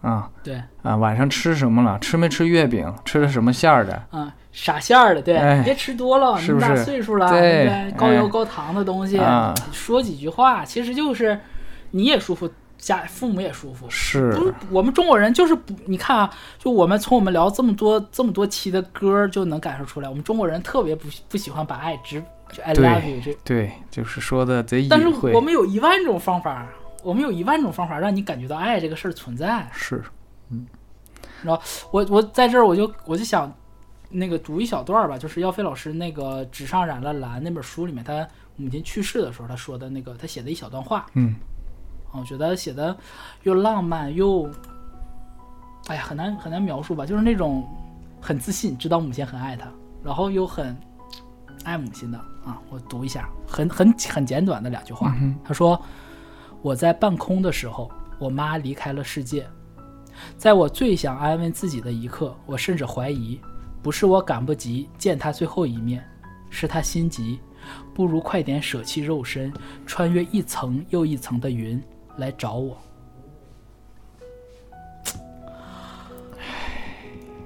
真的就是，妈的，耀飞老师，这就是耀飞老师才能写出来的话。但是你，你一点不觉得肉麻？嗯就母亲是会为了孩子去做这种的，就是想念你。就是这句话，我当时看的时候，反正哎，很很很戳我。是。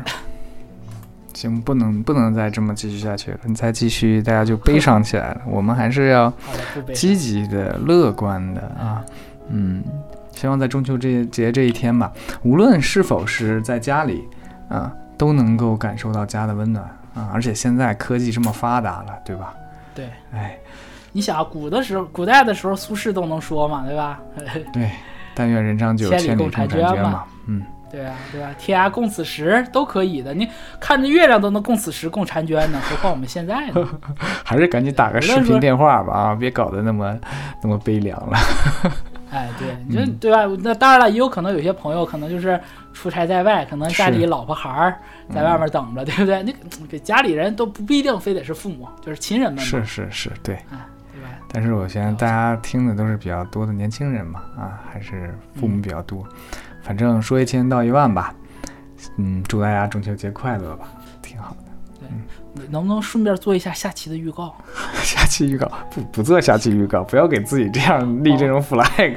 没有，因为我我好想，因为我本来今天聊了，就因为上一期聊了耀飞老师那首歌了之后，我就这两天刻，就是我好久不氪了，氪的我现在头昏脑胀的，你知道我在一边在压抑着我的自己，就是一个 CP 粉的一个真情实感，然后聊这种深沉的话题。你预告到这里就可以了啊，行，那我们反正我们啊。我们下一期节目就要做上一期节目封面里面那两个人的故事。好，那本期我们先这样啊，嗯，最后还是再祝大家节日快乐吧，嗯嗯，节日快乐，嗯，好的，拜拜，拜拜。